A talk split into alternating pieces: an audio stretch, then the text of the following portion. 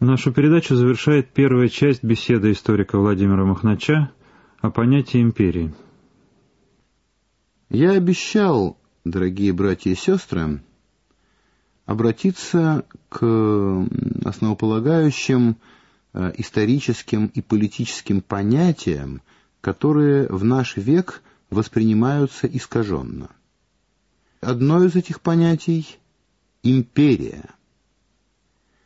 Трудно э, представить себе множество других понятий, которые настолько подверглись искажению в наш век. Э, им пользуются как ругательством. Нам навязываются представления о эпохе распада всех империй, окончательно и бесповоротно, или просто говорят, что все империи распадаются.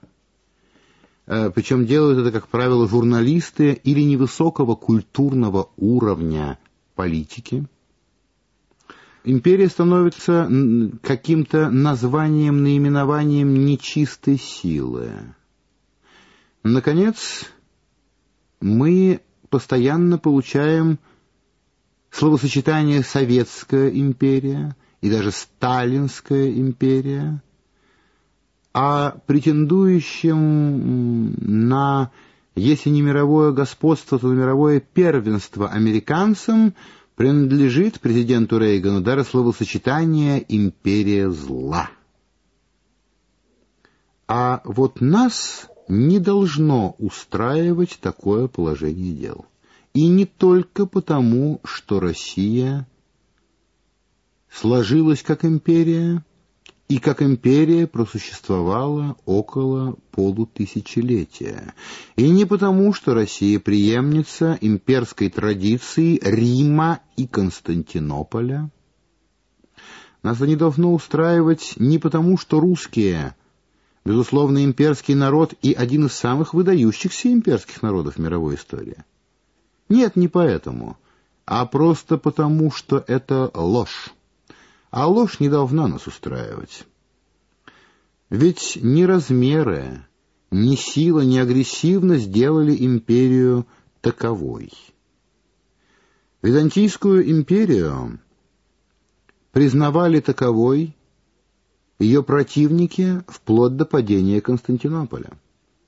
А с тех пор, как в 1261 году Василевс Михаил Палеолог вышвырнул из Константинополя крестоносных оккупантов и восстановил имперскую столицу, почти 200 лет шла ее агония. И когда в 1453 году пал Константинополь, имперские территории, кроме города, включали несколько островов Эгейского моря и небольшой кусочек в Южной Греции. И тем не менее несчастный Константин XI Драгос, павший при защите Константинополя и доказавший, что он достоин пурпурной обуви Василевса, для всех оставался императором. Люди прекрасно понимали веками разницу между просто монархом, князем, архонтом, королем и императором. Если вы почитаете младшую Эдду, вы увидите, что ее автор, величайший из исландцев Снорри Стурлуссон, детально разбирает, какие эпитеты полагаются императору, а какие только конунгу-королю. Это совершенно разные государи с разным суверенитетом. Что означает сам титул главы империи? Ну, иногда ничего. Собственно, латинское слово «император» — это почетное отличие от «имперо» — «властвую». Еще в республиканские времена его удостаивались выдающиеся полководцы. По должности своей римский император был принципсом, первенствующим. Василевс, наименование императора по-гречески, императора византийского, означает просто царь. Но есть и другие очень интересные случаи. Впервые империя удалась у персов. у древнего ахименидского Ирана. И персидский император назывался, кстати, и в XX веке тоже, Шахан-Шах, царь царей. Что это означало? Что просто сверхбольшой царь, такой большой, что э, слова не придумали. Это как у нас э, в простонародно-советском э, восприятии генеральный секретарь, это не секретарь по общим вопросам, а это здоровый-здоровый секретарь размером с генерала. Нет. Шахан-Шах означало, что есть просто цари реальные цари, управляющие своими царствами, являющимися вместе с тем и частью империи.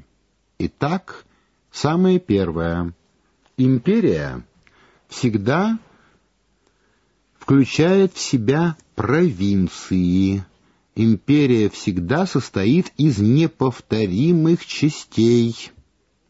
Империя отличается не только от федерации, я скажу еще чем, но и от унитарного государства. Унитарное государство, не делящееся на провинции, не есть империя. Стремление создать унитарное государство – антиимперская тенденция. Я еще студентом, изучая сборник, посвященный рабству в различных провинциях Римской империи, было это больше 20 лет тому назад, обратил внимание, что а ведь универсального рабства единого для всего Рима не было. Э, в одних э, провинциях э, было одно, а в других другое. В Южной Италии действительно встречались, мы изучали их в школе, огромные латифундии с множеством работающих там рабов. Но в большинстве территорий римских этого не было. В Элладе сохранялось э, патриархальное мелковладельческое рабство, э, когда э, хозяин работает в своей мастерской сам, а его рабы, а часто один единственный раб, ему там помогают. В Палестине сохранялось ветхозаветное рабство, и хозяин обязан был в юбилейный год отпускать своих рабов. А в Египте и вообще рабства не было. Это был первый толчок, благодаря которому я понял, что а ведь все имперские провинции были разными, и все жили своей жизнью. Было нечто общее. Монарх не только единый правитель, но и олицетворение единства. Вооруженные силы, дороги, акведуки, римляне очень любили воду, театры, то есть некоторые элементы цивилизации. Но это все принимали, хотя это стоило дорого и стоило больших трудов, так как только империя в состоянии была учредить и поддерживать почтовую связь. Да, дороги стоили дорого, но каждый провинциал знал, что если из-за границы э, вторгнутся варвары-грабители, то по этой самой дороге умчится информация, а вернется стальная римская когорта и отразит нападение. Так что Империя — это нечто, некое универсальное образование, включающее в себя много, не государств, конечно, государство-империя, много стран, коими являются ее неповторимые провинции. Тогда, может быть, это федерация?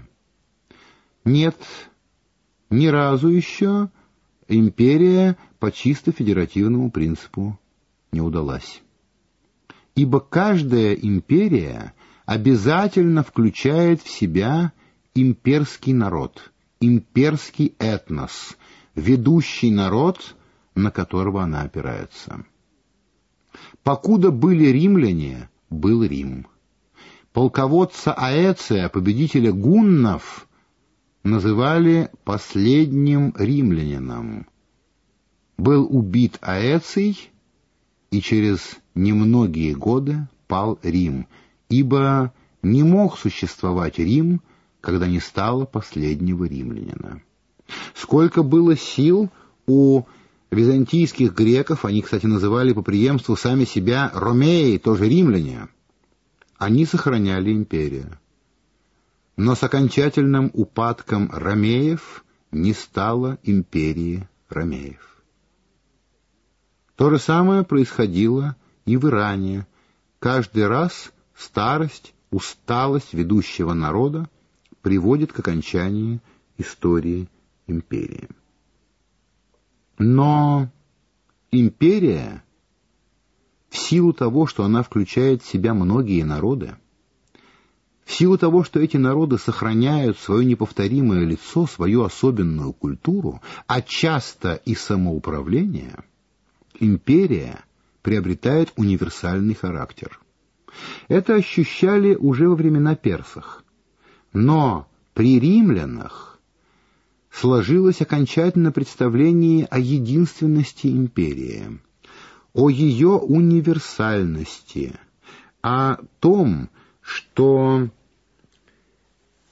империя выполняет функцию арбитра, восстанавливающего мир и порядочные отношения между народами. Ни одна империя не претендовала поглотить весь обитаемый мир. На это претендовал Александр Македонский только, а у него-то как раз империя и не удалась. Но император мыслился первенствующим среди других вполне суверенных правителей и республик и на него возлагалась миссия элементарного политического равновесия, элементарной порядочности в международных отношениях. И надо сказать, что на протяжении ряда тысячелетий, ну, последних двух с половиной тысяч лет, империи лучше справлялись с функцией вселенского арбитра, чем скажем, Лига наций между Первой и Второй мировой войной или Организация Объединенных Наций последние полвека. Что-то у них не получается. У империй удавалось вполне. Более того, отнюдь не только среди своих подданных, прежде всего среди соседей. Как мы отмечали, о скончавшемся сто лет назад императоре Александре III. Без его дозволения в Европе невозможно было воевать, а он такого разрешения не давал. Вот огромная и благородная миссия империй. Мы продолжим наш разговор об империях. Хочу вам сказать, что я уже публиковался со своими исследованиями о сущности и миссии империй в газете «Гражданин России» номер 2 за 93 год и журнале «Диалог» номер 4 за тот же 93 год. Переработанные материалы, посвященные империям, выйдут из печати в журнале «Воскресенье. Новая Россия», номер второй, 95 -го года. Возможно, они войдут и в сборники. До встречи мы продолжим наш разговор об империях.